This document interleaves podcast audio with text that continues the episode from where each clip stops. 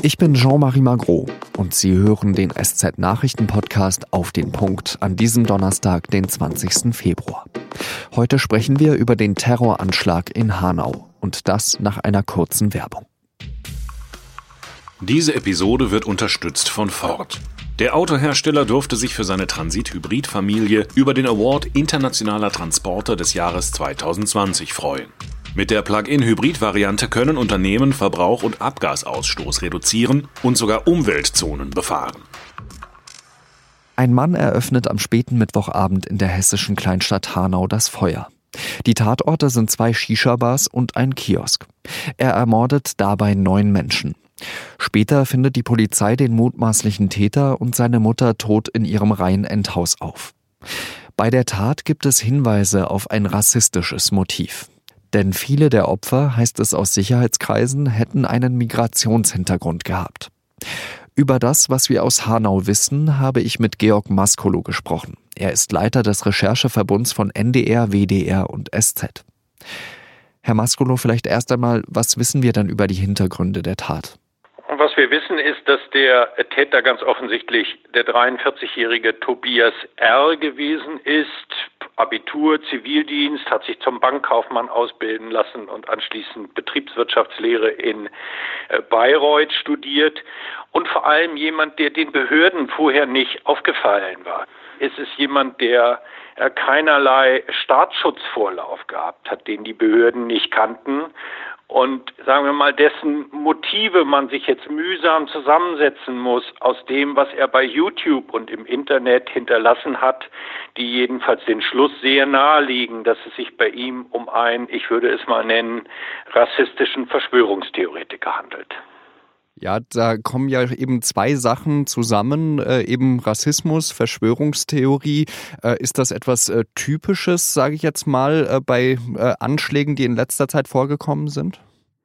Also das Typischste bei Anschlägen ist, dass es eigentlich das eine typische Motiv, sagen wir mal, die alte terroristische Ordnung, die man hatte, sind Menschen, die sehr lange in der Szene gewesen sind, sich lange mit der Ideologie beschäftigt haben und sich dann entscheiden, einen Anschlag zu begehen, dass das in Wahrheit äh, so nicht mehr existiert und weder im Bereich des Islamismus noch im Bereich äh, des Rechtsterrorismus. Wir haben es im vergangenen Jahr gesehen, zunächst der Fall Lübcke und dann der Fall Halle jemand, den man in seiner Biografie am allerersten mit dem vergleichen kann, was wir jetzt in Hanau gesehen haben. Ein Einzelgänger, jemand, der sich im Internet auflädt, der sich, ich würde mal sagen, so eine Baukastenideologie zusammenschraubt. Wir versuchen dann hinterher aufgrund dieser Zeugnisse, die die Täter hinterlassen haben, eine genaue Motivlage zu ergründen, zu verstehen, diesen Irrsinn, der sich da in ihren Köpfen abgespielt hat.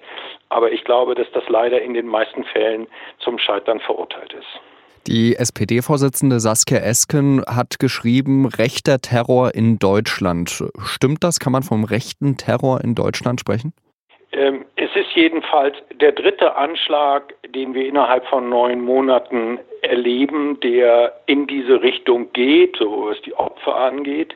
Ähm, und hier wird man jedenfalls sehr genau hinschauen müssen, ob das auch die vorherrschende Motivlage gewesen ist. Der Generalbundesanwalt hält es jedenfalls für so wahrscheinlich, dass er sich entschieden hat, das Verfahren zu übernehmen.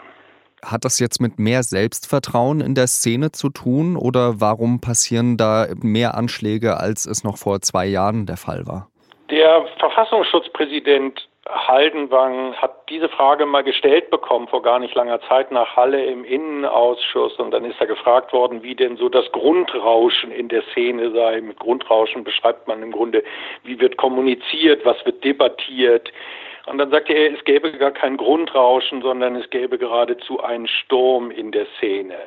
Und ich glaube, das können wir auch alle beobachten, ohne Experten dafür sein zu können. Es gibt eine äh, viel größere Bereitschaft zu Hass und Hetze, auch zu Rassismus. Also ich glaube, wir haben es tatsächlich mit einer sehr aufgeheizten, mit einer sehr gefährlichen Situation zu tun. Ich vermute, dass das im Fall Hanau eben, weil es ganz offensichtlich unterschiedliche Motivlagen sind, ähm, noch einen Moment dauern wird. Und trotzdem wiederhole ich, dass jedenfalls Rassismus in seinem Weltbild eine ganz große Rolle gespielt hat. Ähm, das ist, glaube ich, unübersehbar.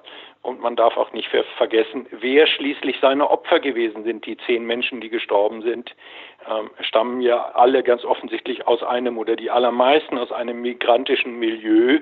Und ich nehme an, dass der Täter das auch ganz genau so wollte und sie danach ausgesucht hat. Nun ist es ja so, dass der Täter ein Einzeltäter sein soll.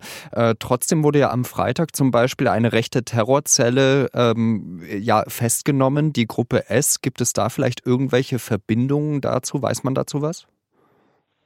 Also nicht, dass man das zur Stunde wüsste, aber ich glaube, dass die Festnahmen der Gruppe S ganz gut illustrieren, womit man es eigentlich im Moment zu tun hat. Zunächst ein überschaubarer Kreis von Leuten, die sich dann, die einen oder anderen kennen sich, aber die meisten nicht und die dann über das Internet zusammenkommen. Gut möglich, dass auch jemand wie äh, Tobias R. möglicherweise über diese Gruppe gestolpert wäre, dass er anschlussfähig gewesen wäre, dass er jemand gewesen wäre, der sich hier angeschlossen abgeschlossen hätte.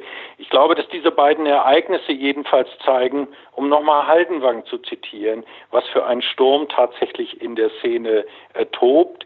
Es ist äh, nicht mehr damit getan, dass Menschen darüber reden, solche Gewalttaten begehen zu wollen oder dass sie diese in Schrift und Sprache androhen, sondern es finden sich auch mehr und mehr Leute, die bereit sind, eben solche Taten äh, zu begehen. Ich glaube, das unterstreicht, dass das, was glücklicherweise der Staat spät, ich würde sagen zu spät erkannt hat, was für eine ungeheure Bedrohung im rechtsextremistischen Milieu und in ähnlichen Milieus herangewachsen ist, ähm, dass das tatsächlich die Bedrohung der Stunde ist und dass alles unternommen werden muss, diese jetzt zurückzudrängen.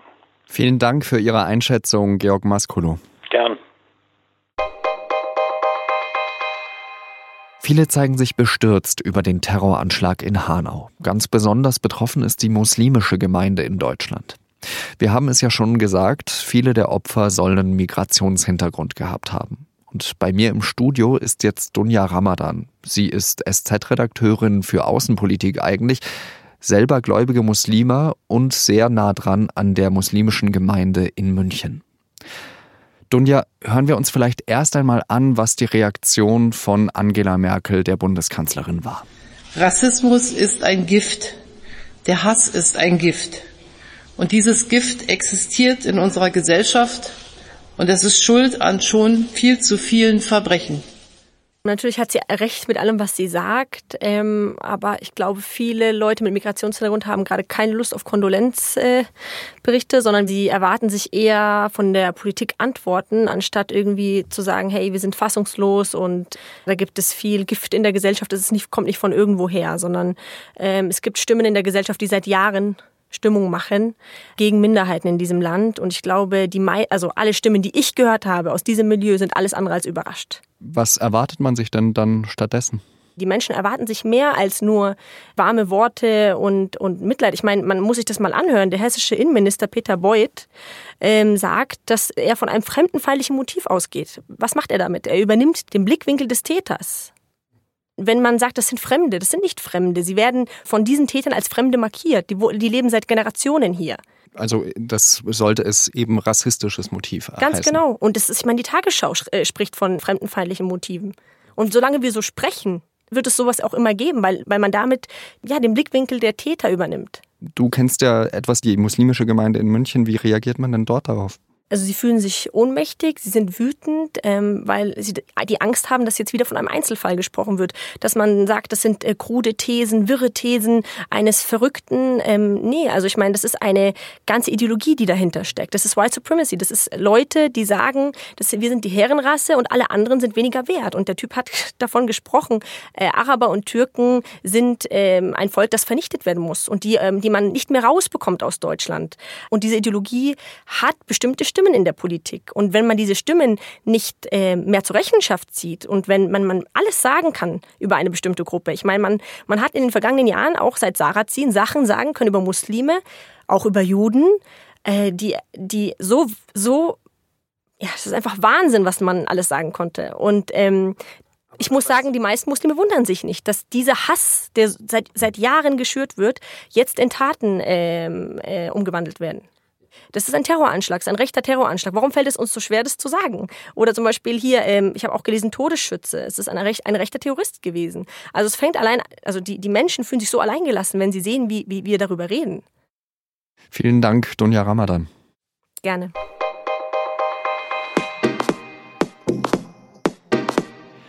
An dieser Stelle weise ich normalerweise immer auf irgendeinen tollen Artikel aus der SZ hin, damit Sie unsere Zeitung dann kaufen oder sogar abonnieren. Aber an diesem Donnerstag, da passt das nicht so ganz, finde ich. Und ich persönlich bin wirklich ziemlich schockiert über das, was in Hanau passiert ist. Das ist einfach nicht das Deutschland, das ich kenne. Und ja, das sage ich jetzt auch als Deutschfranzose und überzeugter Europäer, auch nicht das Deutschland, das ich liebe. Als kleiner Junge habe ich in meiner Fußballmannschaft mit Kindern gespielt, deren Eltern aus der Türkei, aus Griechenland, aus Kroatien kamen. Einer von ihnen besitzt übrigens sogar eine Shisha-Bar hier in München. Lieber Tasso, wenn du das hier hörst, Grüße. Und es war wirklich egal, weil wir trotzdem alle Deutsch gesprochen haben und uns verstanden haben. Also bei allen Unterschieden und Schwierigkeiten ist es doch genau das, was uns als Gesellschaft so reich macht. Wer das genauso sieht, der oder die sollte es dann auch ganz offen, finde ich, sagen, dafür einstehen und auch Schwächere beschützen. Redaktionsschluss für Auf den Punkt war 16 Uhr. Danke, dass Sie zugehört haben. Adieu.